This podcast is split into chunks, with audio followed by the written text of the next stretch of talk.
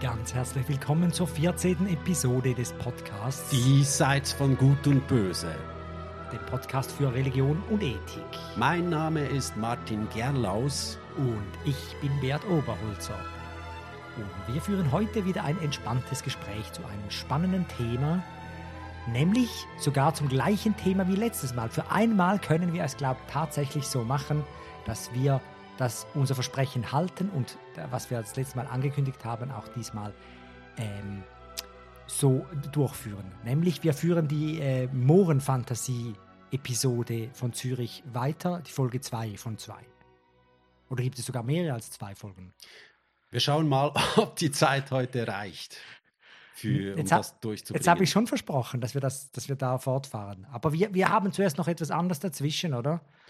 Wir Bevor haben ein wir- Good News in Bad Times und mach doch gleich den Jingle, sonst kommen wir da wieder nicht äh, voran. Good News in Bad Times. Das heutige Good News in Bad Times handelt von KI, künstliche Intelligenz. Oder ich auch sage KI. Und zwar geht es um einen Beitrag im Echo der Zeit auf SRF. Und weil ich nie ganz sicher bin mit den Rechten, ob man das abspielen darf überhaupt, habe ich gedacht, wir sind auf der sicheren Seite, wenn wir das so machen wie immer. Wir lesen das vor. Ich glaube, RTL darf es nicht abspielen, aber das öffentlich-rechtliche darf dürfte sicher. man, Ich glaube. Also, dann sollen wir uns das sparen. soll das einfach laufen lassen, wenn die es ja schon so professionell produziert Nein, jetzt haben? ist das alles schon vorbereitet. Und zwar habe ich das nicht selber getippt, sondern ich habe das Siri machen lassen, also die Spracherkennungssoftware von Apple. Und äh, das funktioniert ja in der Regel sehr gut. Es gibt aber ein paar Fehler jetzt in diesem Transkript und ich habe die zuerst korrigieren wollen. Ich habe die aber jetzt drin gelassen, weil ich die ziemlich interessant fand. Also wir machen jetzt zwei lustige Sachen aufs Mal. Du wolltest diesen Beitrag sowieso abtippen und sowieso bringen, weil er inhaltlich auch so spannend ist. Und gleichzeitig, wir können über den Inhalt dann auch reden, wenn wir alles, alle Fehler aufgeschlüsselt haben. Aber zuerst, bevor wir inhaltlich darüber sprechen, lesen wir die Version vor, die Siri für dich abgetippt hat. Genau, wir müssen uns natürlich jetzt höllisch konzentrieren. Es ist, ja, vor allem äh, die Zuschauerinnen und Zuschauer. Meine Es ist ein zweifaches Experiment eigentlich. Also einerseits möchte ich prüfen, ob die natürliche Intelligenz, also vertreten durch dich, Aha, ja, also Intelligenz ist vielleicht etwas die hochgegriffen. reicht, um die Fehler der künstlichen Intelligenz zu identifizieren und vielleicht auch zu korrigieren. Ah, vielleicht kriege ich dann einen Job von Apple. Und das zweite Experiment, im Beitrag geht es um KI und mögliche Diskriminierungen. Und es könnte sein, dass diese Fehler, die da sich eingeschlichen haben, einen Hinweis geben darauf, ob diese These verhält. Siri, wie, wie, äh, darf ich aus reiner Neugierde fragen, wie du das gemacht hast? Du hast irgendwo einen Radio äh, laufen lassen und dann das Handy Ich habe äh, das hin- einfach hingehalten. hingehalten Ja. und gesagt, Siri, was du jetzt hörst, tipp das ab. Man drückt einfach aufs Mikrofon.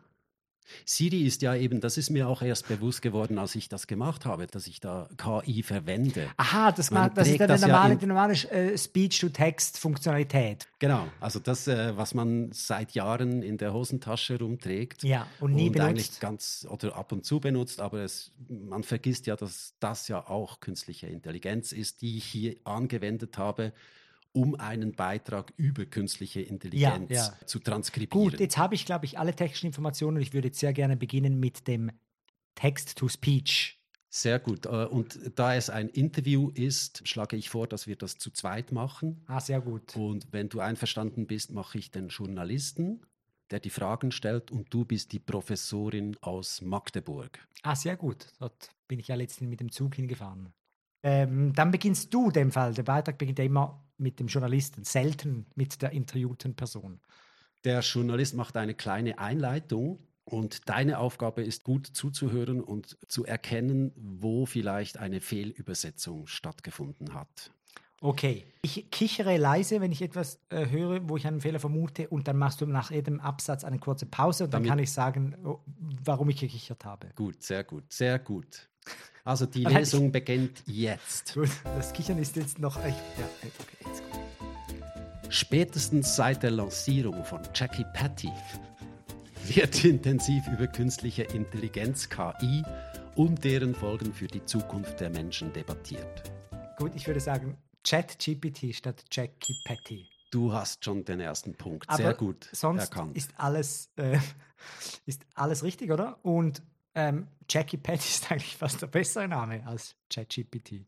Kann man auch besser aussprechen tatsächlich. Weiter im Text. Im Zentrum der Debatten stehen meist der mögliche Kontrollverlust, die Missbrauchsmöglichkeiten oder die Verlässlichkeit, die Informationen, die KN-Programme WeChat Skipiste liefern. Stopp.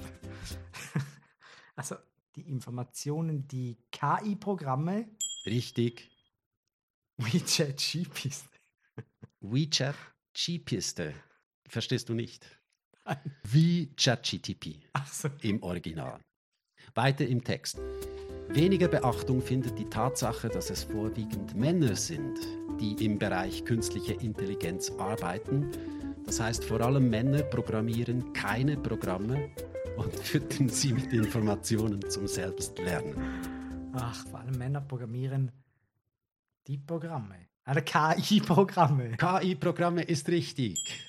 Das läuft ja total gut. Vor allem Männer programmieren keine Wie Programme. wirkt sich das aus? Darüber habe ich mit der Informatikprofessorin Sanas Mustahin gesprochen. Sie arbeitet am Institut für intelligente kooperierende Systeme der Universität Magdeburg. Zuerst hat sie mir erklärt, wie hoch der F Zuerst hat sie mir erklärt, wie hoch der Frauenanteil an ihrem Lehrstuhl sei. Dir ist etwas aufgefallen. Zuerst muss ich meinen Namen korrigieren. Ich bin nicht die Informatikprofessorin Sanas Mustahin. Aber ich heiße so ähnlich, glaube ich.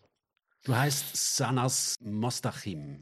Sanas Mustahin. Der Herkunftshintergrund äh, ist mir nicht ganz klar. Es könnte iranisch sein, denke ich. Äh, Sanas Mustahin. Und der zweite Satz, also sie arbeitet am Institut für intelligente, kooperierende Systeme. Das ist alles einwandfrei. Ist Und dann zuerst hat sie mir erklärt, wie hoch der Frauenanteil im Lehrstuhl sei. Ist das auch einwandfrei? Ja, Okay. warum? Was? Be bevor er, der Journalist, die erste Frage stellen konnte, hat sie mal erklärt, wie hoch der Frauenanteil, also erklärt. Das hat er halt im Vorgespräch so gefragt. Gut, gut, also Jetzt bist du dran. ich bin Saras.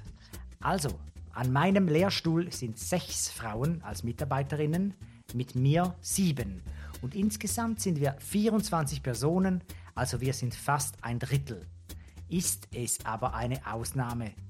Informatik sind es zum Beispiel 25 Professoren und drei davon sind Frauen. In andere ingenieurswissenschaftliche Fakultäten, zum Beispiel Elektrotechnik, ist es eine Frau und 25 Männer, also die Frauen sind deutlich im Daheim. Also die Frauen sind deutlich im äh, Daheim. Ich weiß auch nicht, wie es richtig heißen sollte. Sie sind deutlich in der Minderheit. Aha. Gibt es generell Zahlen, wie groß der Anteil der Frauen ist, die im Bereich künstliche Intelligenz tätig sind? Es gibt Statistiken für die Anzahl Frauen, die Informatik oder Ingenieurswissenschaften studieren. Diese Zahl ist etwa zwischen 10 bis 25 Prozent. 10 Prozent ist die Zahl für Personen, die zum Beispiel theoretische Informatik oder technische Informatik studieren. Um 25 ist halt dann die Zahl. Äh, Frau Mustahin, Ja, darf ich Sie kurz unterbrechen? Blöd, dass ich jetzt bei diesem Thema Sie unterbreche, aber es geht eine Weile so weiter mit diesen Statistiken. Und äh, ja, die Erkenntnis ist, die Frau ist klar im Daheim. im Daheim. Gut, und das heißt? Das heißt, dass ich jetzt wieder dran bin. Okay. Also eine kleine runde Vertretung. Wo konkret Eine kleine Untervertretung. Richtig. Wo konkret beeinflusst denn eigentlich der Erfahrungshintergrund derjenigen Personen, die K herstellen, die Resultate von KI? Die KI herstellen die Resultate von KI. Jawohl. Ist das Frauen dein Design der Programme oder beim Trainieren der Programme mit Daten?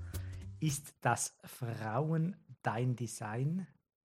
Verstehe ich nicht. Ist das vor allem beim Aha. Design? Ist richtig. Der Ist Programme das- oder beim Trainieren der Programme mit Daten. Also ich würde sagen beiden. Ich würde sogar dritte Phase auch noch nennen. Das ist also bei dir sein. beim Trainieren von Algorithmen und dann auch beim Testen von Algorithmen. Dieser Aspekt kommt dann in Frage.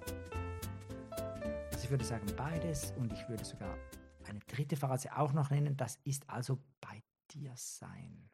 Bei Design. Beim Design, richtig. Beim Design.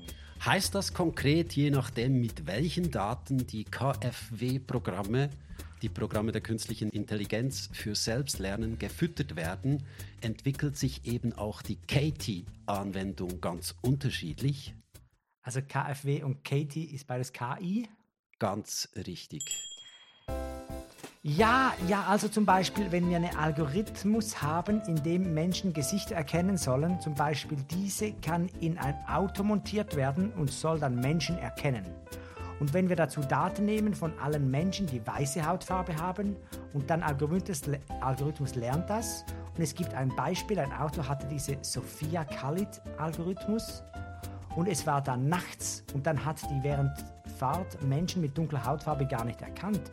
Und das lag daran, dass diese Tra Trainingsdaten, die genutzt worden sind für Trainieren, die haben halt keine Daten von Menschen mit dunkler Hautfarbe genommen. Das ist ein Beispiel. Es gibt auch viele, viele andere Beispiele. Daten fürs Training sind ganz, ganz wichtig und dann die Entwickler müssen von Anfang an alles denken. Alle Diversitätsaspekte, die es gibt, denken. äh, ja, aber ist, ja, ja, also ein Auto hatte diese Sophia Khalid-Algorithmus. Hast du eine Idee, was das richtig... Software... Richtig. Software? Khalid. Software AI. Nein. KI. Wieder. Software KI. Software, diese KI-Algorithmus. Ja. Gibt es Beispiele, bei denen sich gezeigt hat, dass Frauen benachteiligt wurden, weil die Programme der künstlichen Intelligenz Ehefrauen von jungen weißen Männern geschrieben wurden? Weil die Programme der künstlichen Intelligenz Ehefrauen äh, eher von Frauen, nein. Eben vor allem von jungen Aha. weißen Männern. Aha. Also da habe ich keine konkreten Beispiele, aber ich kann mir sehr gut vorstellen, wenn jemand irgendetwas entwickelt, wovon er davon keine Ahnung hat, dann wird automatisch zu solche Probleme führen. Dafür habe ich aber jetzt keine konkreten Beispiele. Hat die KT-Branche, KI-Branche, das Problem eigentlich schon erkannt und Gegenmaßnahmen ergriffen, zum Beispiel mit Teams, die eben diverser, vielfältiger zusammengesetzt sind, mit mehr Frauen, mehr Personen mit anderer Hautfarbe oder anderem Hintergrund. Alles korrekt, oder? Ich glaube, das ist die Lösung und ich bin sicher, dass es viele große KIs das schon erkannt haben und die es machen. Die, also KI-Firmen. Ja. Statt KIs. Die Frage ist, ob wir auch an unsere Universitäten oder unsere Institutionen, Schulen und überall das haben. Das haben wir noch nicht. Aber ich denke schon, in große IT-Konzerne, das Problem ist schon lange erkannt worden und die versuchen, die Diversität in ihren Teams zu erhöhen. Sie haben die Schulen, die Universitäten angesprochen. Müsste das wahrscheinlich ja auch viel früher ansetzen, in der Grundschule, dass dass Mädchen viel stärker motiviert werden, in naturwissenschaftliche Richtung zu gehen, Richtung Informatik, Originals lesen. Informatik, Originals lesen. Oder Ingenieurswesen. Ach so, Richtung Informatik oder Ingenieurswesen. Ja, also das ist eine wichtige Maßnahme, dass wir ganz früh starten. Und ja, also dass wir junge Frauen, also ganz, ganz kleine Kinder sogar, erstmal davon begeistern, dass Informatik oder Ingenieurswissenschaften auch als Option sind. Ja, und dann, das müssen wir das durchziehen, bis zum Alter, dass die zur Uni kommen. Also wenn die Personen, die zur Uni kommen, ein paar Jahre vorher, die haben schon alles fest geplant. Das heißt, wir müssen wirklich ganz früh starten. Und das ist eine, eine Lösung, ja. Sehr gut. Ja, vielen ah, Dank, Frau Musterhin, für dieses Gespräch. Wir sind schon durch. Ja, also bestens. Also, Uff, ich bin froh, ist das Interview vorbei. Man muss schon bei den ganz, ganz kleinen Kindern anfangen. Mhm. Das ist die Lösung. Ja. Und wenn die morgen jetzt anfangen würden damit, oder sagen wir nach den Sommerferien, damit die Kitas noch ein bisschen sich darauf einrichten könnten, dann wäre das ungefähr so 2050 wäre das soweit, dass da eine neue Generation von Frauen mitentwickeln könnten an der KI. Ja. Habe ich das richtig verstanden? Ja, ja, ja, genau. Also ich äh, sind ja schon jetzt, ist ja nicht 0% jetzt. Da fängt man jetzt nicht dieses Jahr an. Das ist ja schon, die Stärkung der MINT-Fächer ist ja schon lange ein großes Thema. Auf jeden Fall, das Gute ist, die, diese Probleme sind überschaubar und lösbar. Also sie, sie schlägt ja eben auch Lösungen vor hier. Und das ist für mich auch The der, good der, news. ich, ich bin ja schon seit den Nullerjahren so ein KI-Apokalyptiker. Ich kann mich erinnern, dass du mich äh, Ausgelacht aus- hast. und wenn man von diesem Punkt her kommt, ist das natürlich beruhigend zu hören, dass die Leute schon auch Probleme auf uns zukommen sehen, aber es sind eben Probleme, wie man sie schon kennt von bisher. Die Mhm. Benachteiligung der Frauen zum Beispiel. Ja, ja. Und mich hat das so ein bisschen getröstet und beruhigt, dass da eben auch von Expertinnen Probleme adressiert werden, die gar nicht so schlimm. Also ich will nicht kleinreden, schlimm genug, wenn Diskriminierung auch in der KI vorkommen würde, aber es scheint nicht so, dass da ganz ungewohnte Probleme auf uns zukommen und die Welt untergeht und die Menschheit ausgerottet wird. Man muss einfach früh genug anfangen, die Mädchen zu MINT hin zu ähm, begeistern, zu motivieren und dann kommt das schon gut. Was hat sie denn jetzt hier für Be Beispiele gebracht? Es kommen ja bei solchen Sachen immer wieder die gleichen Beispiele vor. Also hier ist es zum Beispiel äh, Gesichter erkennen. Und dann ähm, die dunklen Menschen werden überfahren in der Nacht, weil man die nicht erkannt. Ja, das fand ich eben ein bisschen schade, dass sie kein Beispiel nennen kann, wie Frauen von Ja. KI diskriminiert werden. Der Journalist fragt ja extra nach und sie sagt, nein, ich habe kein konkretes Beispiel. Und das hätte ich jetzt erwartet, dass man kann sich ja auch eins ausdenken. Es könnte ein Ja. fiktives Beispiel sein. Mhm. Stattdessen nimmt sie jetzt da die, die schwarzen Gesichter, die man im Dunkeln schlechter analysieren kann. Der Beitrag handelt hauptsächlich über Gender und da hätte sie sich schon irgendwie etwas ausdenken können. Zumal ich habe gesehen, dass an der Uni Magdeburg schon 2019 eine Konferenz zu diesem Thema äh, abgehalten wurde. Also das scheint so ein Forschungsschwerpunkt zu sein. Da würde man erwarten, dass man vielleicht so Ein ein Beispiel Beispiele. mal äh, oder ein Gedankenexperiment macht, um das zu demonstrieren. Also mir ist spontan eingefallen die Titanic-Situation. Also das Schiff geht unter und du hast äh, 1500 Passagiere und Platz auf Rettungsbooten hat es aber nur für die Hälfte. Mhm. Jetzt, wie entscheidet man, wer gerettet werden soll? Also wie würde man einen Algorithmus programmieren, der solche Entscheidungen treffen kann? Und ich glaube, das ist die Zukunft, oder? Also man wird sehr viele Entscheidungssituationen, wo es vielleicht pressiert, wo äh, viele Daten irgendwie berücksichtigt werden sollen, wird man von KI lösen lassen. Aber ich kann mir fast nicht vorstellen, also den ganzen Aufwand zu betreiben bei der Titanic, um einen Algorithmus zu schreiben, der diese Situation dann löst. Da würde ja alle Alarmglocken läuten und sagen, ja, komm, wir nehmen doch einfach genug Rettungsboote mit. Oder lassen weniger Leute es an wird Bord. Situationen geben, wo eben zu wenig Rettungsboote vorhanden sind oder zu wenig Platz in der Body. Aber ein sehr ausgeklügelter Algorithmus ist dann aber dennoch vorhanden. Und vorher war vorher ist niemandem aufgefallen, dass hier ein Not, eine Notfallsituation ist. Aber wenn da die eintritt, dann ist dann ein Algorithmus hier. Diese Situation kann ich mir nicht richtig vorstellen. Der Algorithmus fährt natürlich auf dem zukünftigen Schiff schon mit und ist schon äh, vorher programmiert worden und kann dann zum Einsatz kommen, wenn das nötig ist. Also sie haben extra einen Algorithmus programmiert für den Fall, dass sie zu wenig Rettungsboote mitnehmen.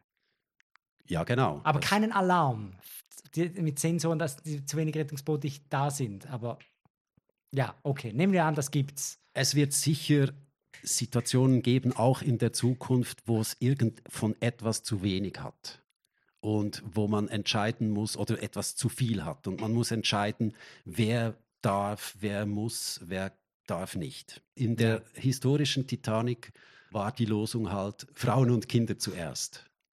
Das hat der Kapitän so bestimmt und das hat auch funktioniert, kann man sagen. Also die, die meisten Frauen haben überlebt, die meisten Männer sind ertrunken. Aber die Frage ist jetzt, wie würde man das heute lösen? Wie würde man die Frage heute beantworten? Beziehungsweise wie würde zum Beispiel dann eine Frau diesen Algorithmus programmieren? Würde die diese patriarchale Attitüde, das ist ja in diesem Frauen und Kinder zuerst. Also, das ist ja 1912, da haben halt da hat man die Frauen auf die gleiche Stufe gestellt wie die Kinder und die Männer haben sich so gefallen in, in dieser ritterlichen Rolle. Und die Frage ist jetzt, würde das eine Frau, die eben frühzeitig schon für MINT-Fächer begeistert worden ist und das jetzt äh, ja, mitprogrammiert, ja. würde die diese patriarchale äh, ja, Attitüde also, übernehmen genau, oder würde ja. die ganz andere Kriterien berücksichtigen? Das ist ja keine Frage der KI. Das ist ja eine Frage einfach der, der nach, nach welchen Regeln entscheidet man, ob das jetzt du noch in eine Excel-Tabelle eingibst oder ob eine KI das dir sagt oder ob es ganz ohne digitale Hilfsmittel der Kapitän einfach durchgibt, was jetzt die Regeln sind. Irgendwie müssen die Regeln halt festgelegt werden. In diesem Interview geht es nicht darum, wer schreibt den Code. Das wird sowieso die künstliche Intelligenz selber machen, sondern es geht genau um die Frage, welche Kriterien wollen wir berücksichtigen? Ja, also du meinst das Geschlecht, soll das eine Rolle spielen? Das Alter oder was auch immer, wie viele Followers? Eben, du meinst, die Regierung sagt, ich will das nicht, dass Menschen darüber entscheiden,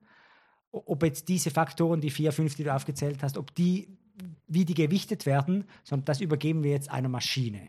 Das ist ja quasi eine ein Maschine, die vorher von einem diversen Team beigebracht bekommen hat, welche Kriterien soll es berücksichtigen, auf welche Daten soll es zugreifen. Also wenn man das nochmal auf diese Situation auf der Titanic bezieht, dann kannst du davon ausgehen, die KI wüsste von allen 1500 Passagieren alles. Oder die haben eine genügend lange Datenspur, die KI weiß Bescheid. Und die könnte jetzt jedes beliebige Kriterium herbeiziehen und die Frage wäre, welche Kriterien soll man berücksichtigen? Vorausgesetzt, dass man Zugriff auf alles hat, was die Leute sind, Geschlecht, Alter und so weiter, bis in die kleinsten Details, okay. was sie geliked haben. Und, also wir haben so ja einen, es gibt ja einen Staat, der so ein Social-Punktesystem führt und die auch wahnsinnig viel über ihre Bürger wissen. Und dort fährt auch ein Schiff und das geht, hat vielleicht auch zu wenig Rettungsboote. Und dort ist es ja vielleicht realistischer. Ich will jetzt China nicht beim Namen nennen. Das ist auch nicht KI, ist einfach irgendwie ein, eine Datenbank. Aber dort könnte man jetzt sagen, statt Frauen und Kinder zuerst, dass man sagt, ja, die mit den höchsten äh, Sozialpunkten zuerst. Ich möchte noch kurz auf die Fehler zurückkommen. Ja. Weil das war ja ein Teil des Experiments. Mhm. Das erste Auffällige war, es versteht, KI es versteht das Thema nicht. Ja. Oder es tut so, als würde es nicht verstehen. Es bringt alles Mögliche. Keine, Kai, Katie, Sophia Khalid, KFW und nicht KI. ein einziges Mal KI. Und ja. ChatGTP eben übersetzt es mit Jackie Patty oder mit WeChat, so als würde es ja, es ist wie ein Ablenkungsmanöver, oder? Wenn so etwas, dann sind es die Chinesen. Und das Zweite ist, die zweite Häufung von Fehlern sind die Frauen, die genau. da in den Text hineingeschmuggelt werden. Genau. Und ich bin ja zweimal reingefallen. Ich habe gedacht, ja, das, der Satz stimmt nicht, aber Frauen müssen ja irgendwie kommen.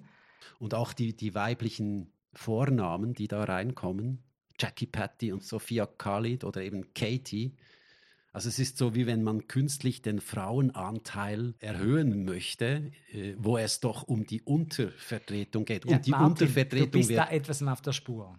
Glaubst du, das ist hineininterpretiert? Es gibt so zwei Stellen zumindest, wo so etwas fast Reaktionäres reinrutscht. Oder die Frauen sind deutlich im Daheim.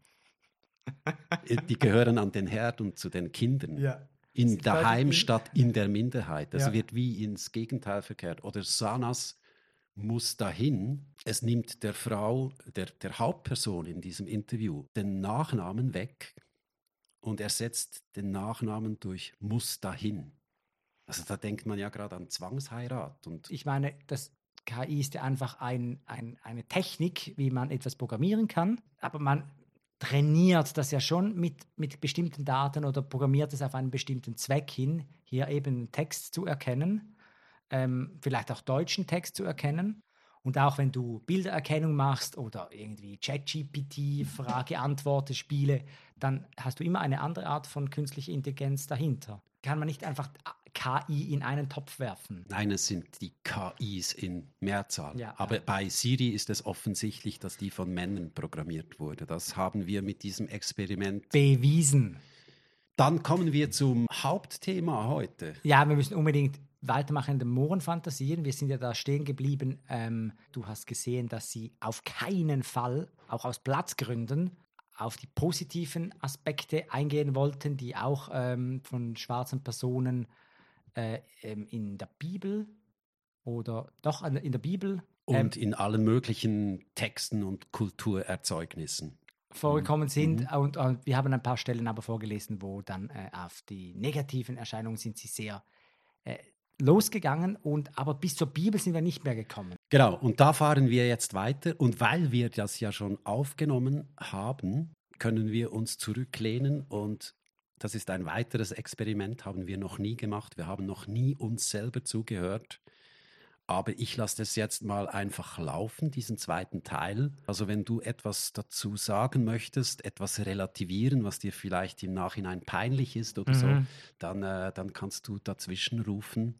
Okay. Aber nicht so, dass es dann wieder insgesamt zu lang wird. Also wir sind jetzt vier Personen im Podcast, heißt das. Du, ich, Martin und Beat.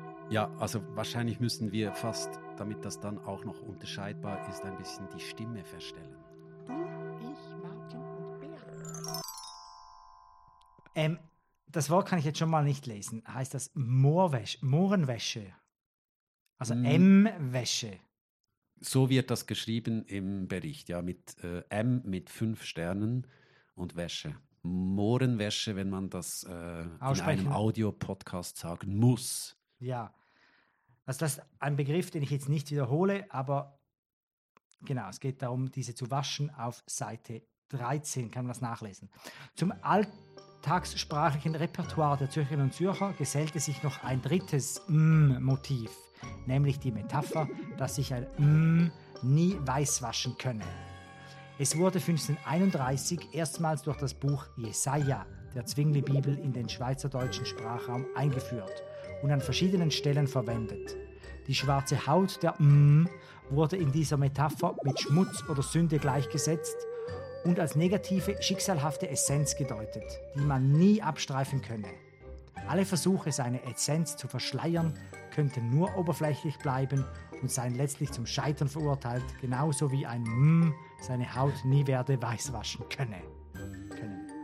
Das ist eine Stelle aus, der, aus dem Anfang des Berichts, aus der Zusammenfassung. Es gibt weiter hinten nochmal eine Stelle, wo auch diese Mohrenwäsche dem Jesaja zugeordnet ist. Bloß gibt es bei Jesaja keine solche Stelle. Was? Das weiß ich als bibelfester Mensch und ich habe au- auch nachgesehen, da steht nirgends etwas von, von einem Moor, der sich nicht reinwaschen kann. Ich habe den ganzen Jesaja nochmal durchgelesen, sondern es ist eine Stelle bei Jeremia. Das gibt es hingegen und um, äh, wir wollen nicht kleinlich sein, also so ein falsches Zitat, das kann jedem was, was, passieren. was, was? Also das.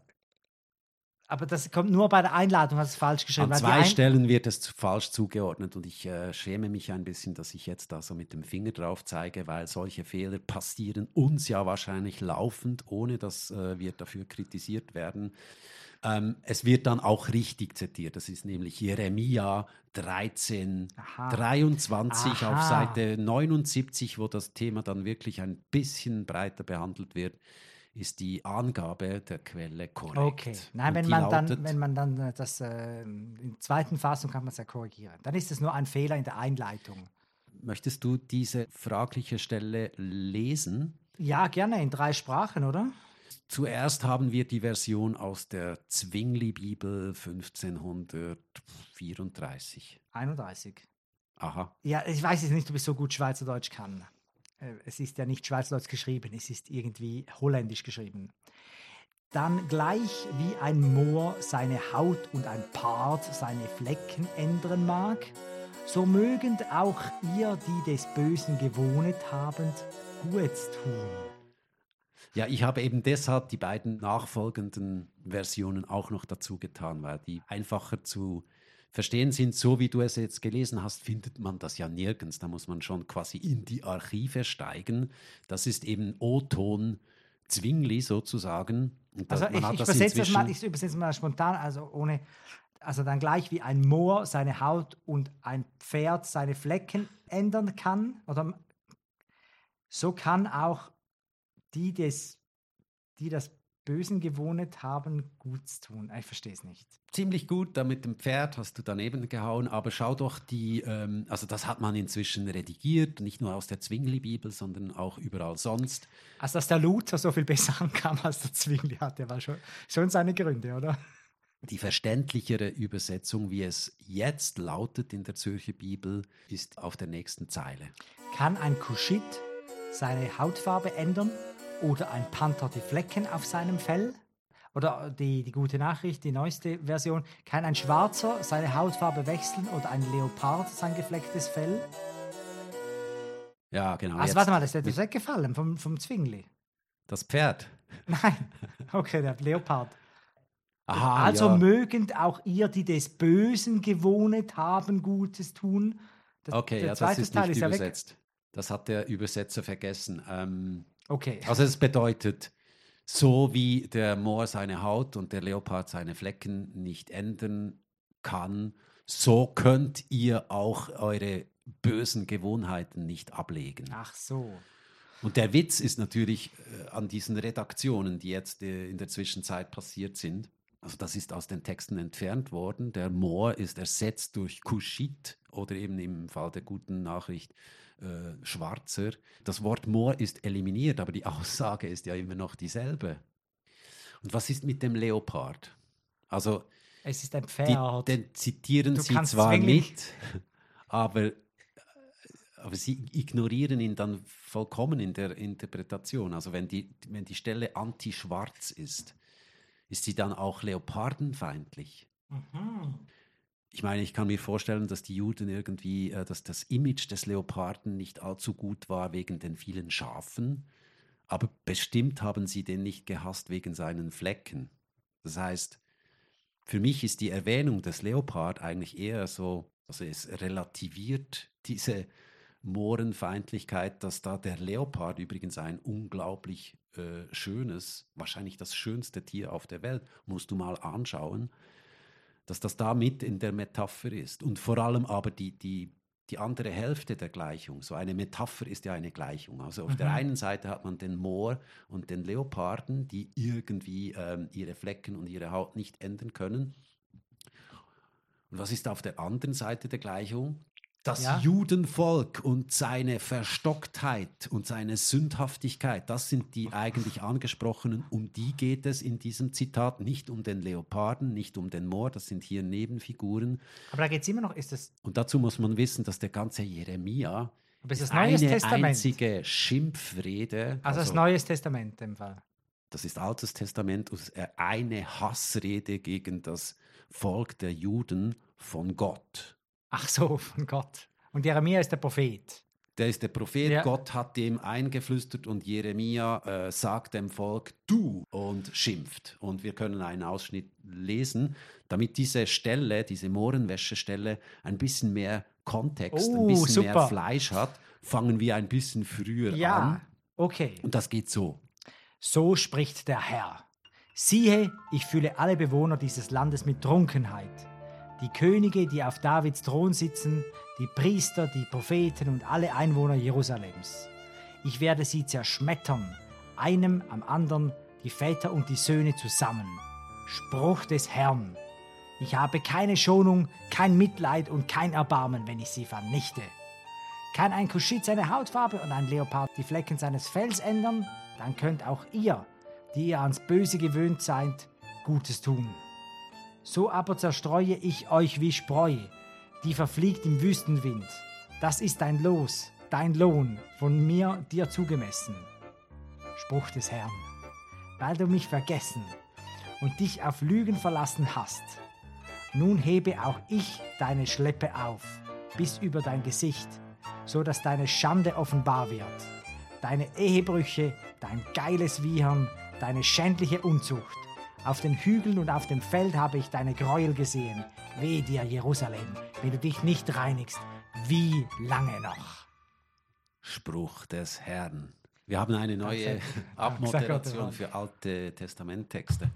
Ja, also eben, wer hier so richtig an die Kasse kommt, in dieser Bibelstelle von der Mohrenwäsche, das ist, die, das, ist das Judenvolk. Genau. Das geile Viren, die Gräuel, ich werde sie zerschmettern, alle Einwohner Jerusalems, einer nach dem anderen, keine Schonung, kein Mitleid. Da ist schon ja ziemlich viel mehr Hass drin, als da auf den Mooren und Leoparden lastet. Also ich muss das mal schnell herleiten. Also das ist ja in dieser, im Alten Testament, dieser Zwischenzeit, als da die Könige regiert hatten. Und, ähm, und die sind offensichtlich dem Gott untreu geworden.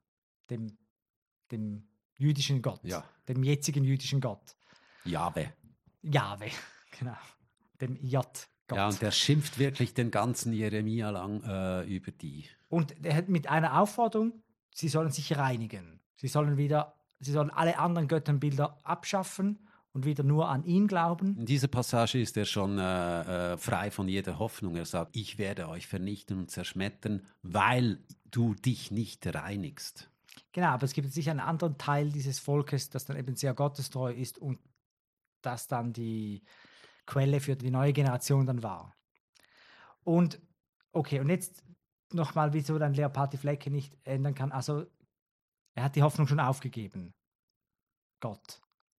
Dass das Judenvolk sich noch ändern kann. Der Witz an diesem Gleichnis ist ja das Tertium Comparationis. Kennst du den Begriff? Also das Dritte, das in der Metapher verglichen wird, dass die, der ja. Angelpunkt, das ist das nicht ändern können. Ja. Oder es ist nicht die Haut oder irgend sowas, ja. es ist das nicht ändern können. Und der Witz daran ist, dass er auf der einen Seite der Gleichung tatsächlich zwei Dinge äh, bringt, die nicht geändert werden können. Die Flecken können nicht weg, die Haut ist so, wie sie ist. Dieses Tertium Comparationis ist gar keins. Die eigentliche Aussage ist ja, ihr könntet euch sehr wohl ändern ja, in genau. eurem Verhalten. Genau. Während sich eben Mohren und Leoparden tatsächlich überhaupt nichts vorwerfen lassen müssen. Das ist hier auch nicht der Punkt. Also diese Bibelstelle ist weit entfernt davon, irgendwie rassistisch zu sein. Aber was man daran sieht, ist diese ETA-Studie geht eben genauso vor, wie wir es letztes Mal gesehen haben bei den Evangelisten. Sie nehmen irgendeine Stelle aus dem Alten Testament, um ihr eigenes Narrativ damit irgendwie zu beglaubigen. Und hier haben sie jetzt eins gefunden bei Jeremia. Also eben, Sie sagen ja in der Studie, ähm, die schwarze Haut der Mohren wurde in dieser Metapher mit Schmutz und Sünde gleichgesetzt und als negative schicksalhafte Essenz gedeutet, die man nie abstreifen könne. Die nehmen eine Idee, wie die Evangelisten aus der Gegenwart, dass in allem halt Rassismus steckt, und dann suchen sie das Alte Testament ab. Mit ihrer Volltext-Suchfunktion nennen sie das an einer Stelle. Die googeln eigentlich das Alte Testament ab, ob sie den Begriff Moor finden ja. und lassen alles, was irgendwie stören könnte, am Kontext weg. In der Zürcher Bibel steht das Wort Moor. In der, in der ähm, hebräischen Bibel steht das halt ähm, entweder Maurus oder Moros drin. Und Zwingli hat es dann mit Moor übersetzt. Deshalb die Zürcher Bibel. Gar ja, aber ist Luther hat es auch mit Moor übersetzt und alle anderen äh, Übersetzungen so. und Übersetzungen der Übersetzung haben auch. Nein, die haben Kuschit genommen oder Schwarzer. Ja, aber erst irgendwie in unserem Jahrhundert. Kuschit, das ist von der letzten Revision. In der Lutherbibel steht jetzt auch Kuschit seit 2017. Der Witz ist, dass die natürlich eigentlich zu spät kommen. Also diese Redaktionen. Die Volltextsuche ist schon. Die finden das dann trotzdem und nehmen einfach eine frühere Version. Und der Ärger hat, ist trotzdem vorhanden. Ja. Ich finde es schon erstaunlich, wie wenig Kontext die dann zuliefern. Die sind ja zuständig dafür, den Kontext des M-Begriffs äh, zu kontextualisieren. Die müssen dann mal irgendwie bestimmen, was auf der blauen Tafel steht. Nein, auf diese ja. hat dann auch nicht allzu viel Platz. Also ich sehe da schon Probleme auf uns zukommen. Gut. So, aber, aber kommen wir zu den Helden der Literatur. Ja, aber ich weiß nicht, wie lange wir noch machen können. Oh. Schon viel zu lange gelabert. Aber es ist so interessant. Sollen wir noch weitermachen? Ja komm, sonst äh, schneiden wir das in der Mitte durch und machen zwei Folgen draus, wow. wenn wir schon dabei sind. Hast du noch zehn Minuten? Ja, ja, ja. Ja, was? Hast du jetzt Thomas Mann abgeschnitten? Nein, ich habe nur gestoppt, damit du etwas sagen kannst. Ja, ich finde es eine gute Idee, das in zwei Teile zu machen. Das haben wir ja bereits ja. gemacht. Ja, es ist jetzt natürlich eine seltsame Stelle. Man würde erwarten, Aber man würde dass wir hier, hier schneiden. Genau. Sollen wir Aber das jetzt noch ändern? Nein, nein, nein, jetzt lassen wir einfach weiterlaufen ab, ab jetzt. mindestens den Thomas Mann. Ja, ja, den kann ich wahnsinnig schnell lesen. Aber da müssen wir erst kurz wieder die Einleitung im Bericht lesen. Und zwar unter dem Kapitel Männlichkeiten. Ich nehme an, dass das eben auch eine Anspielung auf den Namen des Autors ist, Thomas Mann. Ach so, der Titel heißt Männlichkeiten. Die gesamte Debatte über den M war und ist fundamental vergeschlechtlicht. Das heißt, von Gottes Rache am M-Land über Othellos Wildheit bis zur Frage, ob ein M seine Schuldigkeit getan habe oder seine Haut weiß waschen könne, ging es meist unausgesprochen fast immer um männliche M. Das entspricht dem patriarchalen Diskurs, wonach es immer die Männer seien, die nationale oder rassische auf- oder abgewertete Kollektive repräsentieren. Also es werden eben da ein paar dieser Paradebeispiele aufgezählt. Es ist der patriarchale Diskurs, weil es immer nur um männliche M geht. Aber lustigerweise ist es nur die Einleitung zum Kapitel, in dem es dann eben doch seitenlang über mm, Innen geht, die in allen möglichen Texten offenbar dann eben doch im Überfluss vorkommen. Und am prominentesten bei Thomas Mann. Also jetzt kommt Morin, also die Erotik der Morin, ist auch Thema in Thomas Manns Erzählung Das Gesetz von 1944, das in der NZZ besprochen wurde. Darin versank Moses seine Lippen in die, Woll, in die Wulstlippen einer Morin. Laut dem Rezessenten befänden sich Erotik und Komik in dieser Erzählung in einem verschmitzten Verhältnis. Bei versank seine Lippen bin ich eben hängen geblieben. Was? Das soll ein Thomas Mann-Zitat sein? Weil sie sagt ja, Thomas Manns Erzählung, das Gesetz, das in der NZZ besprochen wurde, darin versank Moses seine Lippen. Es ist nicht ganz eindeutig, auf welchen Satzteil sich dieses darin mhm. bezieht. Thomas Mann würde ja nicht so schwülstig schreiben. Versank seine Lippen in seine Schwulstlippen. Das, Aber das klingt die einfach, NZZ hingegen. Es ist ja auch ein Deutschfehler. Es ist das falsche Wort. Es ist nicht versinken gemeint, sondern versenken. Ach so. Weil versank ist intransitiv. Ja, genau. Es müsste heißen versenkte. Ja. Und Thomas Mann würde nicht einen Deutschfehler von dieser Sorte machen und ich hätte mich auch gewundert, wenn die NZZ das gemacht hätte. Nein, aber vielleicht. Sie haben auch nicht. Ich habe die Stelle nachgesehen, das ist komplett richtig zitiert dort. Also der Deutschfehler ist wirklich, das ist nicht ein Zitat, sondern das ist denen unterlaufen und auch hier wollen wir wieder nicht kleinlich sein, kann jedem passieren. Nein, ja, ja. Aber wenn wir auf den Inhalt gucken, es geht mhm. darum, dass 1944 ein Literatur Kritiker eine Rezension schreibt zu einem Buch von Thomas Mann. In dem geht es um eine um die Nacherzählung von einer von, von, der Geschichte von Moses, also aus dem Alten Testament. Und was finden die Leute nun in dieser Studie? Die könnten sich eigentlich darüber wundern, dass 1944 überhaupt so etwas ja. möglich ist. Ja. Also die Welt steht in Flammen, es herrscht der Zweite Weltkrieg und hier beschäftigt sich ein Literaturkritiker mit der Erzählung von Thomas Mann und da geht es um Moses, der sich da mit seinem ungehobelten Volk abmüht. Es ist halt schön, oder? Es ist eine ja. Insel, Insel der Kunst inmitten des Wahnsinns. Aber so weit lassen sie sich eben gar nicht auf das Thema ein. Oder es muss schon die nächste Stelle ergoogelt werden. Ja. Und ähm, so weit sind sie eigentlich gar nicht zu Thomas Mann vorgedrungen. Aber können wir noch ein bisschen Thomas Mann machen? Also dafür sind wir ja da und, und haben keine Platzprobleme. Okay, also die problematische Stelle wieder mit etwas mehr Kontext. Das ist aus Thomas Mann das Gesetz und es ist aus dem Kapitel 15. Vorläufig waren sie nichts als ein Pöbelvolk, was sie schon dadurch bekundeten, dass sie ihre Leiber einfach ins Lager entleerten, wo es sich treffen wollte. Das war eine Schande und eine Pest. Du sollst außen vor dem Lager einen Ort haben, wo du zur Not hinauswandelst. Hast du mich verstanden? Und du sollst ein Schäuflein haben, damit du gräbst, ehe du dich setzest. Und wenn du gesessen hast, sollst du es zuschauen.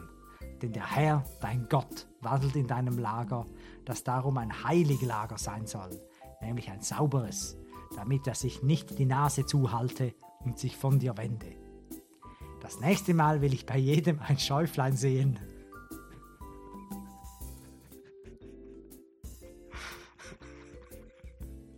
Sp Wer spricht denn da? Ist das Gott? Der Moses spricht zum Volk.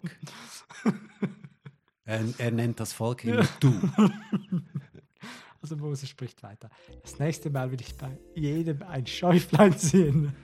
Oder der Würgeengel. Das musst du. Oder der Würgeengel soll über euch kommen. Ebenso tat er es in Dingen der Lust und Liebe, denn auch darin ging es bei ihnen drunter und drüber. Oh Mann, ich hätte doch den Zug nehmen sollen. Ebenso tat er es in Dingen der Lust und Liebe, denn auch darin ging es bei ihnen drunter und drüber, nach rechter Pöbelart. Du sollst die Ehe nicht brechen. Oh mein. Weißt du aber auch, was das sagen will, die Ehe nicht brechen? Nicht nur, dass du deines Nächsten nicht nur, dass du deines nächsten Weib nicht begehren sollst, das ist das wenigste. Denn du lebst im Fleisch, bist aber dem Unsichtbaren verschworen. Und die Ehe ist der Inbegriff aller Reinheit im Fleische vor Gottes Angesicht. Darum sollst du nicht ein Weib nehmen und die Mutter dazu, um nur ein Beispiel zu nehmen. Das schickt sich nicht. Und du sollst nie und nimmer bei deiner Schwester liegen, dass du ihre Scham siehst und sie deine. Denn es ist eine Blutschande. Nicht einmal bei deiner Tante.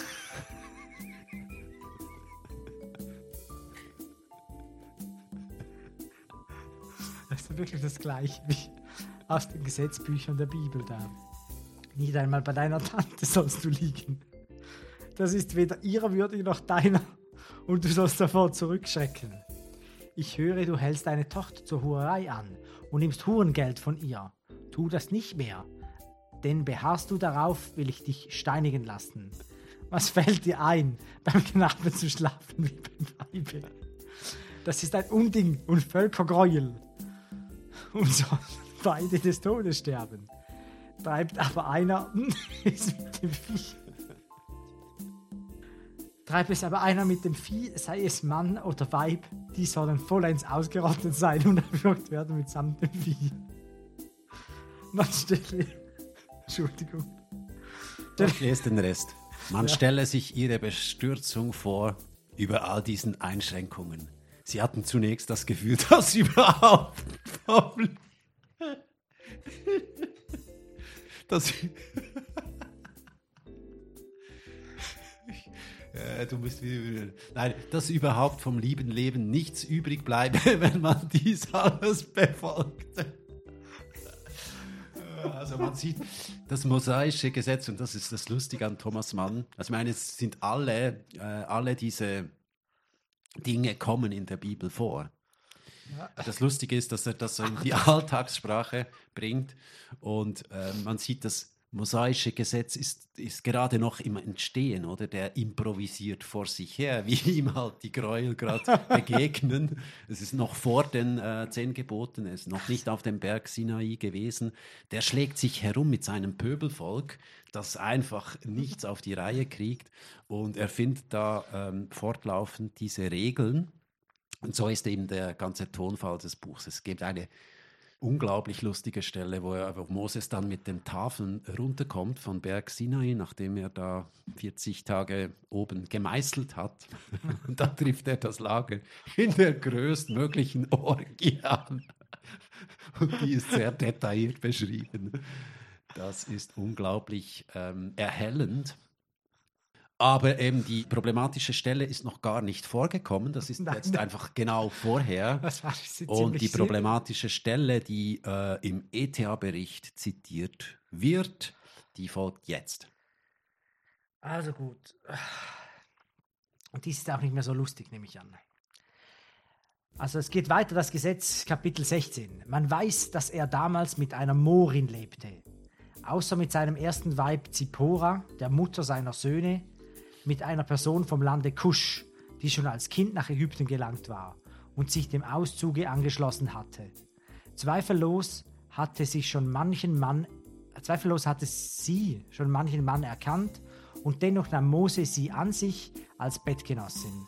In ihrer Art war sie ein prachtvolles Stück, mit Bergesbrüsten, rollendem Augenweiß, Wulstlippen, in die sich im Kuss zu versenken ein Abenteuer sein mochte und einer Haut voller Würze. Mose hing gewaltig an ihr, um seiner Entspannung willen, und konnte nicht von ihr lassen, obgleich er damit die Gegnerschaft seines ganzen Hauses zu tragen hatte.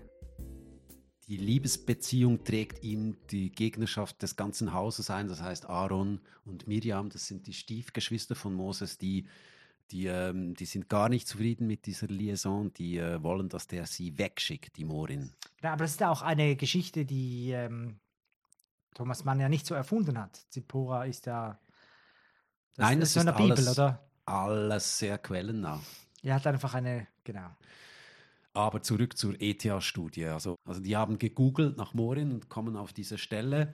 Kommen halt und auf, natürlich äh, auf sind, wir sind in dem Kapitel Männlichkeiten. Es geht also um die ja, intersektionelle Diskriminierung der Morin als Schwarze und als Frau, oder? Ja. Ja, und schon sind sie wieder weg. Sie haben genug gesehen. So hört das Kapitel auf bei Ihnen. Ich weiß auch gar nicht, ob Sie die NZZ gelesen haben oder Thomas Mann. Bei Ihrer Google Nein, die sind wirklich, ich weiß auch, welche Suchmaschine die ihre Volltext-Suchfunktion ausprobiert habe. Das ist newspapersarchive.ch. Da kommt man auf diesen Artikel und da sind sie äh, nicht weitergegangen. Ich glaube nicht, dass jemand von denen schon jemals eine Zeile Thomas Mann gelesen hat, sonst würden sie so nicht mit dem Material umgehen. Das Kapitel hört bei Ihnen folgendermaßen auf, also damit wir auch das noch zu einem äh, Abschluss bringen hier, was Sie da mitmachen. Es gäbe noch eine ganze Reihe weiterer Beispiele. Die hier erwähnten sollten jedoch genügen, um zu veranschaulichen, dass die weibliche Morin in der zürcherischen Wahrnehmung nicht nur in einer rassischen Distanz zum weißen europäischen Subjekt stand, sondern mit ihrem Körper auch weiße, männliche, heterosexuelle, erotische Fantasien bediente.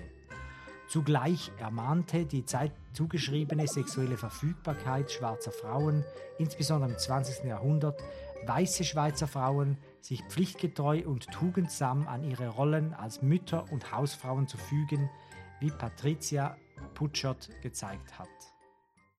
All das haben diese ETH-Leute herausgefunden, ohne auch nur eine Zeile Thomas Mann lesen zu müssen, oder? Zuerst kommt die Morin irgendwie gar nicht vor im patriarchalen Diskurs, damit das auch mal gesagt ist. Dann bringen sie aber doch so viele Beispiele von negativen Morinnen oder von ihnen negativ empfundenen Morinnen, dass es reicht, dass und so endet das Kapitel, um Generationen von Zürcherinnen in die Rolle der Hausfrau zu zwingen und zu tugendsamen äh, Müttern. Also sie ziehen ja. die, sie ziehen diese Liebesbeziehung zwischen Moses und äh, zwischen einem Juden und einer Morin herbei, 1300 äh, Jahre vor Christus. Und irgendwie um sieben Ecken schaffen sie es, einen Bezug herzustellen ähm, zur Unterdrückung der bürgerlichen Frau im 20. Jahrhundert. Aber man weiß das, echt nicht. Aber das ist nicht, das, einzige, das, ist nicht das einzige Beispiel. Es gibt schon zwei weitere oder drei. Ja, es gibt noch andere Morinnen, die erwähnt werden in irgendwelchen Theaterstücken und Lustspielen. Aber die, Möchtest du die auch noch angucken? Müsste man vielleicht, wenn man so hart mit der Studie ins Gericht geht, wie du jetzt. Vielleicht machen sie da eine bessere Figur ja, als bei Thomas Mann. Und vielleicht. ich habe da nur die schwachen Stellen Ja, du als großer Thomas Mann-Fan und wo dein Lieblingskomiker da beleidigt wird. Ähm, es geht ja auch um die NZZ-Rezension Rezension davon.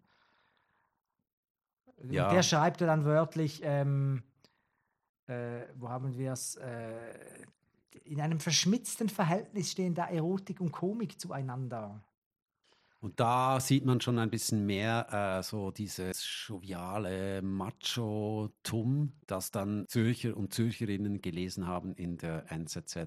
1944, als draußen ja. viele schlimme Dinge passierten, ja. haben sie den äh, Rezensenten gelesen, der gesagt hat, Erotik und Witz in einem verschmitzten Verhältnis, womit ja wohl im Zusammenhang mit Bergesbrüsten und Schwulstlippen nur der schlimmste intersektionale Rassismus und Sexismus gemeint sein kann. Von mir aus. Aber gut haben wir Okay. Thomas Mann lesen können. Reicht es noch für einen vielleicht? Schiller. Ja, also vielleicht einen großen Literaten, ja. Wir hätten noch Schiller und Shakespeare. Machen wir kurz noch Schiller. Hm? Ja, der andere, Damit der andere kenne ich nicht.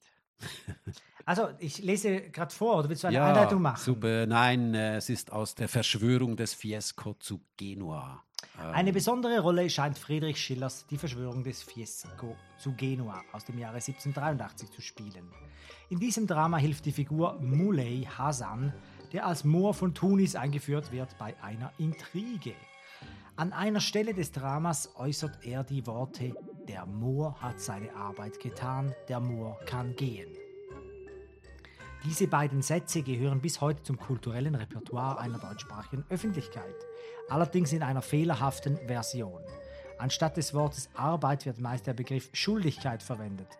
Der Moor hat seine Schuldigkeit getan, der Moor kann gehen. Gerhard Stadelmeier, Theaterkritiker der Frankfurter Allgemeinen Zeitung, hat unlängst argumentiert, dass es sich hierbei nicht um einen harmlosen Zitierfehler handle. In Schillers Text sei Muley Hassan nicht in einer hierarchischen Schuldbeziehung zu Fiesco gestanden, sondern in einer gewöhnlichen Arbeitsbeziehung. Nach verrichteter Arbeit habe es für ihn keinen Grund mehr gegeben, länger bei Fiesco zu bleiben. Inwiefern nun die Beziehung zwischen Muley Hassan und den restlichen, ausschließlich weißen Figuren in Schillers Drama tatsächlich egalitär waren, ist wiederum eine Frage, die wir in einer künftigen literaturwissenschaftlichen Forschung überlassen müssen. Signifikant für uns ist der Befund, dass dieses Schiller-Zitat auch in Zürich fast ausnahmslos falsch, also mit der Formulierung Schuldigkeit, verwendet wurde. Schuldigkeit, so könnte man plausibel schlussfolgern, impliziert, dass dem M per se kein Wert zukomme, sondern nur solange er einem weißen Herrn oder einem weißen Herrin diene. Also mit den Details kann sich dann wieder die künftige Forschung beschäftigen. Ist ein So Desiderat. Schilder hat man bisher noch nicht groß äh, untersucht. Signifikant für sie ist nur der Befund, dass das Schiller-Zitat auch in Zürich fast ausnahmslos falsch äh, benutzt wurde. So, als wäre das das Entscheidende. Dünkt dich Schuldigkeit getan? Hör, hört sich das für dich auch viel rassistischer an als seine Arbeit getan? Weil das Wort Schuld darin vorkommt, oder was? Sie zitieren Gerhard Stadelmeier von der FAZ unlängst, übrigens, das ist auch etwa 14 Jahre her. Wobei, ähm, genau, also wir wissen das ja, wenn man so in den Jahrtausenden herumreist, ist das natürlich unlängst. Aber dieser Artikel ist auch, der erklärt nicht, warum Schuldigkeit irgendwie negativer sein sollte als Arbeit. Umgekehrt ist es sicher nicht. Also Arbeit ist etwas quasi. Man, Aber man ignoriert ja auch wieder den Kontext. Also der Mohr redet in der dritten Person von sich. Er macht das in einem ironischen Gestus. Er redet da natürlich mit diesem Spruch über Rasse. Und es wäre eigentlich eine interessante Stelle, wenn man sich für Rassismus interessiert, könnte man das vertiefen. Es ist auch eine interessante Figur. Also so ein, ein Doppelagent, ein Intrigant oder Ja. ein skrupelloser Typ, aber witzig. Das sind so die, die, ähm, die Rollen, nach denen sich die Schauspieler die Finger lecken. Mhm. Aber das interessiert sie alles nicht, dass er selber das sagt, sondern der Volksmund hat beim Zitieren aus Arbeit Schuldigkeit gemacht. Und daraus leitet man nun was ab. Das ist alles, Also dünkt mich beides- alles man wahnsinnig könnte, man irgendwie an den könnte auch Haaren herbei. argumentieren, dass, ähm, ja, dass bei Schiller schon rassistisch ist. Also warum soll er jetzt sagen, der Moor hat seine Arbeit getan? Warum soll er nicht sagen, ich habe meine Arbeit getan? Weil er eben die Hautfarbe thematisiert in diesem Satz, den er vor sich hin sagt für das äh, Theaterpublikum. Weil er halt von sich als von dem Mohren spricht, der, für den er die Intrige in die Wege geleitet hat, will im Moment nichts wissen von Bezahlung, schickt ihn ins Vorzimmer. Genau. Und, Deshalb ist er beleidigt äh, und denkt, das ist Rassismus. und ja. spricht es in diesem Satz Ja. ein bisschen aus. Ja. Hätte er das nicht tun sollen und hätte Schiller vermeiden sollen, überhaupt einen schwarzhäutigen Menschen in seinem Stück auftreten zu lassen? Oder was wird hier eigentlich kritisiert? Also, dass er diesen Satz sagt, dass er schwarz ist, dass er überhaupt in einem weißen Schillerstück Also vorkommt. das Rassistische ist, denke ich, jetzt schon nicht unbedingt, ähm, ob es jetzt Moor heißt oder Schwarzer oder ob es jetzt Arbeit heißt oder Schuldigkeit, sondern vielmehr, dass, dass die Schwarzen dazu mal ausgebeutet wurden oder wenig, weniger gut Ja. bezahlt wurden in diesem weißen Umfeld. Und das kann man gut als Beleg nehmen Für für dass in der damaligen Zeit Rassismus auch wahrgenommen Genau. worden ist. genau, Okay, ja, ja. einverstanden. Aber vielleicht nicht das Wort Arbeit und Schuldigkeit als Gegensatz. Dass sie an dem aufhängen, äh, scheint mir total an den Haaren herbeigezogen. Gut, und äh, das alles würde eigentlich bei Othello äh, noch viel äh, stärker zum Ausdruck kommen, aber ich würde sagen, dafür reicht die Zeit nicht mehr. Ich hätte dich zwar gern Shakespeare im Original lesen ui, ui. hören. Ui, ui.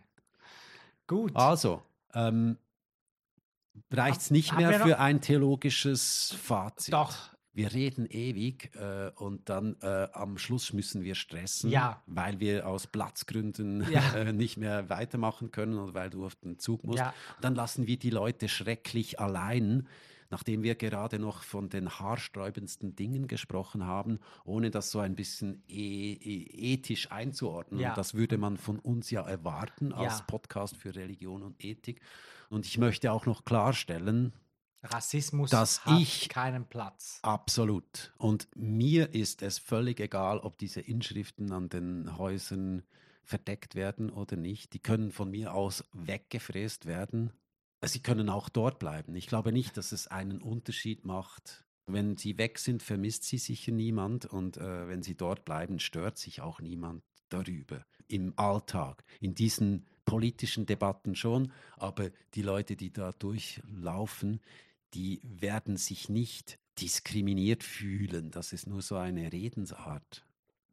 Also man regt sich darüber auf, wenn man hingeht aus, aus diesen bestimmten Gründen oder wenn man Aktivist ist und so. Und das ist alles schön und gut, dass die Leute das, aber das ist ja nicht keine negative Wirkung. Also wenn die das finden, dann haben sie etwas gefunden, wonach sie gesucht haben. Aber vi- vielleicht ist es doch nicht nur so. Also wenn du jetzt zum Beispiel durch die Altstadt läufst und ist ein Haus schön beleuchtet oder, nie, oder eben nicht, dann, dann findest du das vielleicht auch, äh, hat es auch eine Wirkung auf dich. Du findest das Großmünster schön beleuchtet zum Beispiel. Und, äh, oder, oder dir gefall, gefallen diese ähm, Figuren oder irgendein Haus, das dir gar noch nicht aufgefallen ist. Und du schaust die Welt ja mit offenen Augen an.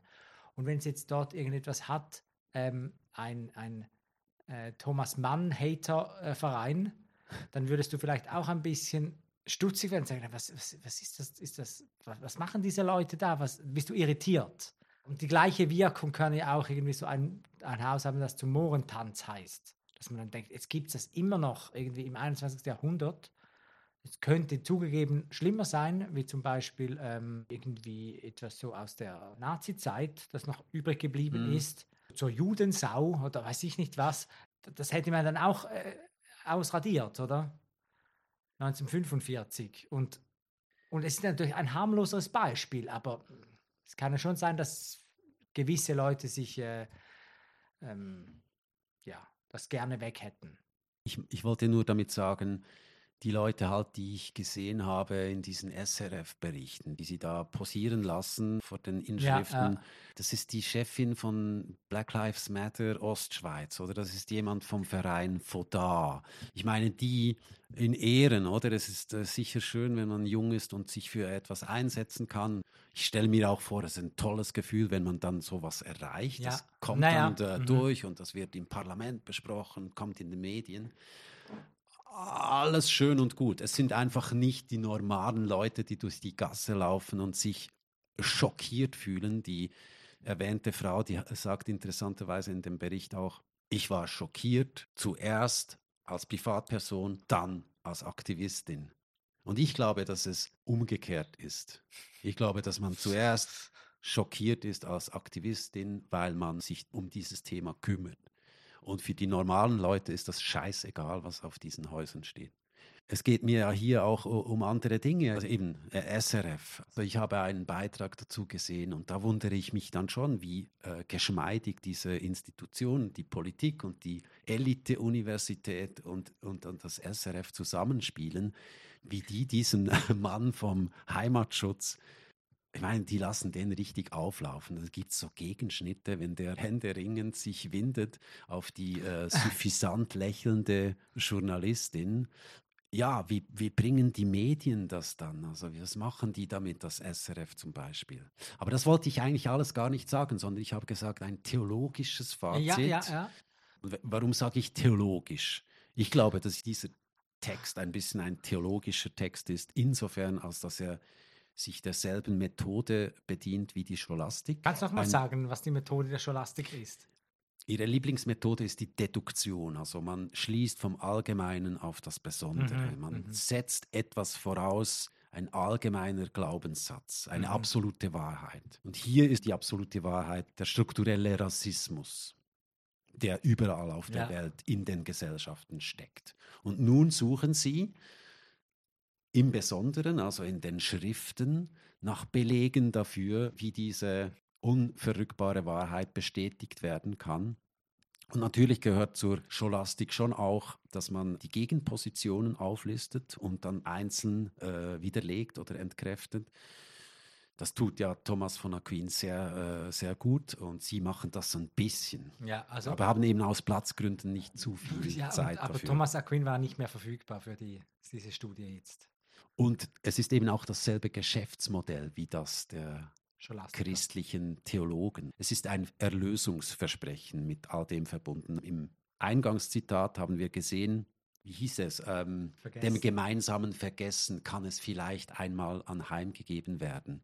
Es ist so ein Erlösungsgedanke und das ist ja unsere Erbsünde. Also es ist nicht mehr Adam und Eva und was ihre Fehltritte waren, sondern eben der Rassismus unserer Vorfahren und unserer Gesellschaft. Ja. Und noch ist es aber nicht so weit. Das heißt, vorher muss eben Arbeit geleistet werden im Sinn von Bewusstwerdung und so.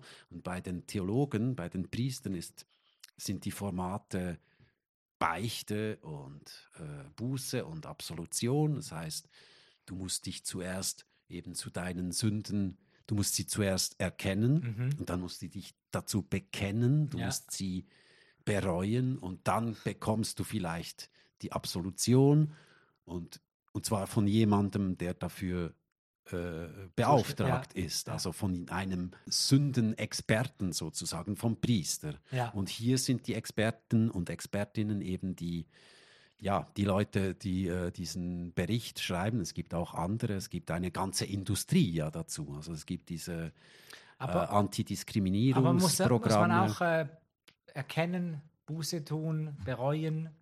Als Einzelperson muss man das auch machen im Thema Rassismus. Also du meinst jetzt, der Priester, äh, der spricht normalerweise dann im Beichtstuhl mit dem Individuum. Genau. Und hier ist die Gesellschaft als Ganzes angesprochen, als die Untertanen, so habe ich ein bisschen das Gefühl. Also natürlich sagen die immer, wir müssen uns bewusst werden. Aber so ist das ja nicht gemeint. Also die Leute, die sagen, wir müssen uns unserer rassistischen Vorurteile bewusst werden, meinen sich selber nie damit. Corinne Mauch und die Expertin, die damit geschrieben hat, die haben ja die haben ja den äh, schwarzen Gürtel sozusagen im Antirassismus. Ein Kampfsportartenfazit oder ein theologisches Fazit? Es ist dieselbe Branche, sage ich. Ja, die, ja. Ähm, es gibt die, Parallelen. Die sprechen die ganze Gesellschaft an, aber sobald sie dann in die Institutionen gehen und in die Firmen und ihre Programme anbieten, geht es natürlich auch um Einzelpersonen. Also da werden dann auch äh, die, die Einzelpersonen bearbeitet und müssen auch durch diese Buß- und ja, Reue-Rituale ja. hindurch und äh, den strukturellen Rassismus auszutreiben. Genau. Und ich glaube nicht, dass das ähm, wirklich zu einer Reduktion des Rassismus führt. Wenn du dir vorstellst, dass du bei, wenn du deinen beiden Töchtern jeden Tag einbläust, dass die Ältere die Jüngere diskriminiert, weil das unter Geschwistern immer schon so gewesen ist.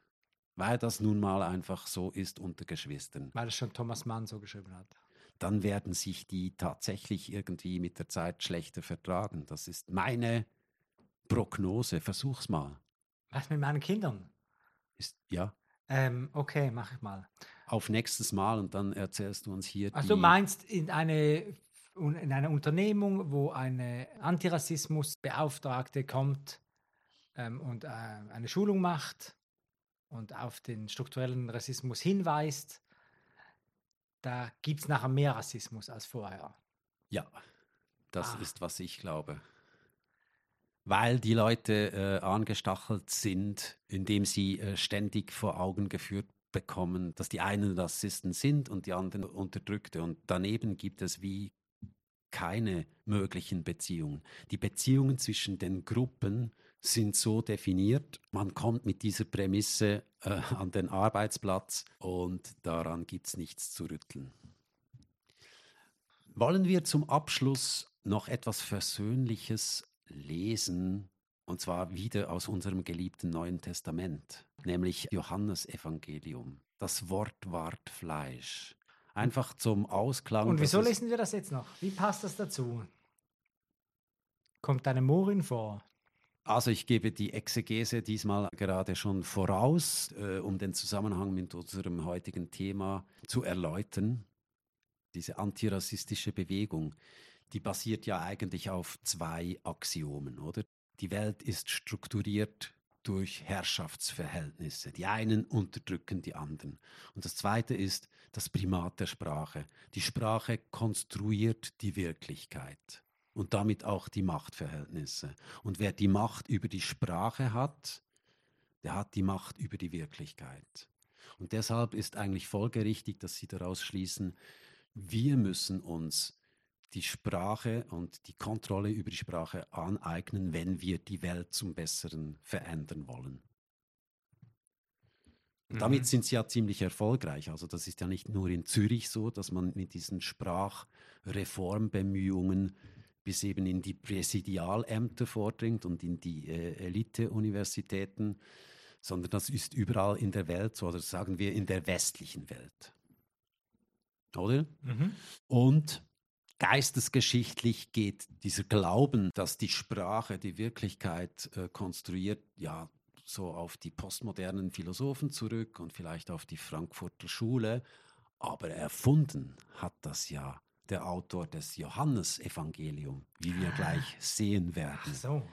nämlich eben, dass am Anfang das Wort steht und die Wirklichkeit ist eigentlich nur so eine Sekundärwirkung und äh, kann beliebig durch, durch das Regulieren der Mhm. Sprache verändert werden. Johannes 1. Also dann lese ich das jetzt noch zum Abschluss und wünsche dann äh, einen schönen Abend. Und die Orgel kann oben schon äh, zu spielen beginnen, während du noch am Lesen Genau, bist. Genau, okay? die kann schon beginnen. Gut, ähm, Ton ab. Johannes. Im Anfang war das Wort, und das Wort war bei Gott, und Gott war das Wort. Dasselbe war im Anfang bei Gott. Alle Dinge sind durch dasselbe gemacht, und ohne dasselbe ist nichts gemacht, was gemacht ist. In ihm war das Leben, und das Leben war das Licht der Menschen. Und das Licht scheint in der Finsternis, und die Finsternis hat's nicht ergriffen. Es war ein Mensch von Gott gesandt, der hieß Johannes. Der kam zum Zeugnis, damit er von dem Lichte zeuge, auf das alle durch ihn glaubten. Er war nicht das Licht, sondern er sollte zeugen von dem Licht. Das war das